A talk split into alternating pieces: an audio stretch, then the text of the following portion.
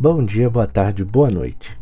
Estamos aqui mais uma vez no episódio 2 do nosso podcast e eu queria falar sobre a indisposição mundial. O que é indisposição mundial? É a indisposição minha de que eu não quero falar com ninguém, ver ninguém e muito menos escutar ninguém. Eu acordo dia de sábado, eu acordo um dia da semana especificamente aleatório e eu simplesmente eu não quero falar com ninguém, escutar ninguém, ver ninguém. Porque eu tô cansado. Porque eu tô querendo, sabe, um pouco de espaço. Nossa, vai para fora da terra que você vai encontrar bastante espaço. Piadas à parte, piadas ruins à parte. É isso, você não é obrigado a todo dia estar com disposição para falar com as pessoas, estar todo dia com disposição de escutar pessoas, sabe? Você pode tirar um tempo para você. Eu queria muito isso às vezes. É cansativo você todo dia ter que lidar com pessoas o tempo inteiro. Caramba. Custa ter um pouco de paz? Eu gosto de paz. Paz é bom. Estar sozinho num lugar é bom. Mudando de assunto agora, vamos falar de coisa boa. Eleição tá chegando. Se você não sabe e você estiver ouvindo isso no futuro próximo, onde a guerra entre humanos e máquinas começou, nós estamos em 23 de setembro de 2022. Acabamos de passar por uma super crise pandêmica, que foi a do coronavírus, e as variações que ela teve, né? E da varíola dos macacos também que teve algumas desinformações vindas da própria OMS, né, que deixaram muitos, como é que eu posso falar, preconceituosos aí achando que tinham razão nas coisas. E estamos vivendo na época da eleição, onde presidentes que têm uma má índole estão concorrendo novamente ao cargo. Eu não estou falando só do presidente atual, estou falando do presidente que está para concorrendo contra ele também. Porque querendo ou não, nós sabemos que muita inocência é um pouco estranho. É muita inocência para alguém que está no poder, sabe? Só que entre votar no cara que está no poder hoje e votar no rapaz que está querendo derrubar o cara do poder, é melhor votar nele. Porque nenhum dos outros candidatos tem o que é necessário para tirar o atual de onde ele está. E querendo ou não, nós vamos viver épocas tenebrosas também. Por mais que a expectativa seja alta, não é assim que vai ser resolvido o problema do Brasil, né? Com a troca de um presidente horrível por um menos horrível.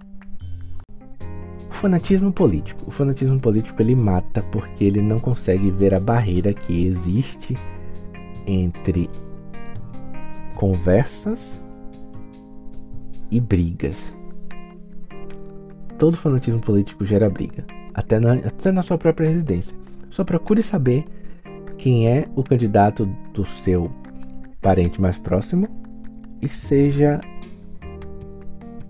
crítico sobre ele e apresente um candidato que seja melhor ou até pior, mas que seja o oposto ao candidato dele. Tenho certeza, até deserdado você pode ser. E eu tô falando sério. Eu queria conversar. Eu preciso melhorar minha dicção. Minha dicção é péssima. Meus assuntos também. Eu gostaria que se alguém ouvisse isso um dia deixasse uma sugestão de assunto pra gente conversar. Eu quero realmente conversar, eu queria trazer alguém para conversar sobre. Mesmo que eu não soubesse sobre o assunto, mas eu iria pesquisar pra gente poder falar, sabe? Porque a aleatoriedade é assim. Conversar com pessoas que têm assuntos aleatórios é a melhor coisa que acontece na minha vida. Isso é raríssimo. Conversar com pessoas aleatórias é a coisa que mais me diverte, porque a gente começa falando sobre plantação de soja e a gente termina falando sobre coisas que a gente nem entende, como buraco de minhoca, sobre, sei lá, sobre buraco negro, sobre fusão atômica. Por que a gente não entende, não importa. O importante é a conversa, é a troca de informações aleatórias ali. É a troca de desinformação também, porque tem muita. E isso é interessante. Alguém que estiver escutando isso aí pode conversar comigo, me chama. Procura meu, minhas redes sociais aí, deixa uma mensagem. Não custa nada. Se for hater, melhor ainda. Se for hater, aí que eu vou adorar conversar, porque dos haters é o que, que mais tem assunto. Quando não são aqueles haters otários que só xingam, ah, eu, sua mãe, eu, nanã. Isso é sem graça. Isso é ridículo. Isso aí eu nem dou assunto porque é coisa de terceira série. Terceira série eu já saí faz tempo. Falando isso agora que eu tô lembrando aqui na terceira série eu tive uma crise de ansiedade terrível. Que foi. Terceira ou quarta série, na verdade, eu não lembro exatamente, mas eu tive uma dificuldade com uma expressão de matemática de 7 vezes 7. Eu não consegui encontrar a resposta. Foi terrível, porque me deu ansiedade. Simplesmente 7 vezes 7 me deixou com ansiedade tão elevada que eu tive problemas durante a semana inteira de estômago. Porque eu não conseguia lembrar o resultado de 7 vezes 7. E eu não queria deixar a prova sem responder. E eu não queria a resposta dos meus colegas que já tinham terminado a prova. E muito menos da professora, que ela queria me ajudar, mas eu disse que não, porque eu tinha que resolver aquilo de qualquer jeito. E ela ficou talvez chateada porque ela queria ir embora, já passavam quase das 11 horas. E provavelmente a escola iria parar. E aí, quando meu pai chegou na porta da escola para me pegar, eu olhei para ele e a resposta apareceu. Porque meu pai, ele tinha uma facilidade. Tinha não, tem meu pai tá vivo, graças a Deus. Meu pai tem uma facilidade com cálculos. Cálculos simples, básicos até, cálculos de área, perímetro, de figuras geométricas diversas. Ele tem essa facilidade. E ele só estudou até a sexta série, como ele costuma falar. Sexta série do ensino médio. Antigo ensino médio, né? Aí quando ele apareceu, eu, eu a resposta apareceu. Vamos lá. O que eu estava falando aqui agora sobre o Brasil é que todo mundo vai sair perdendo na eleição. Não importa que se quem votou no candidato atual ou quem votar no candidato que está para tirar o candidato atual, vai todo mundo sair perdendo, porque o Brasil já está destruído.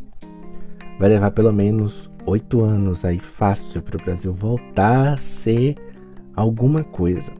E o que eu quero dizer com alguma coisa é voltar a ter condições de trabalho, porque estamos vivendo uma época de desemprego que está assolando, sabe, famílias. A gente está com índice de alta de alimentação nas casas altíssimo.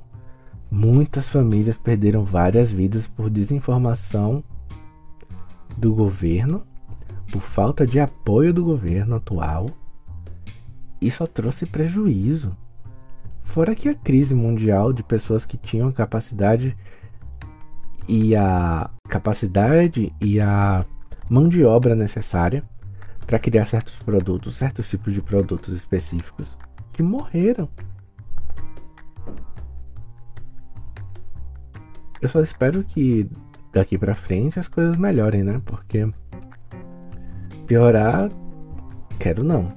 Já tá demais na pior. A condição de, de vida, as condições de vida estão terríveis.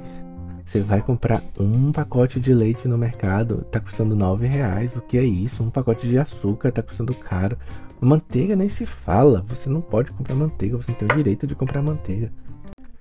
Pois é, pessoal, eu não sei mais o que falar no momento. Eu tô com fome agora, na verdade, eu tenho que comer. Já passou das. Das uma da tarde, eu achei que era meio-dia ainda. Já passa da uma da tarde e. Muito obrigado por estarem aqui. Muito obrigado por me ouvirem. E até uma próxima. Tchau, tchau.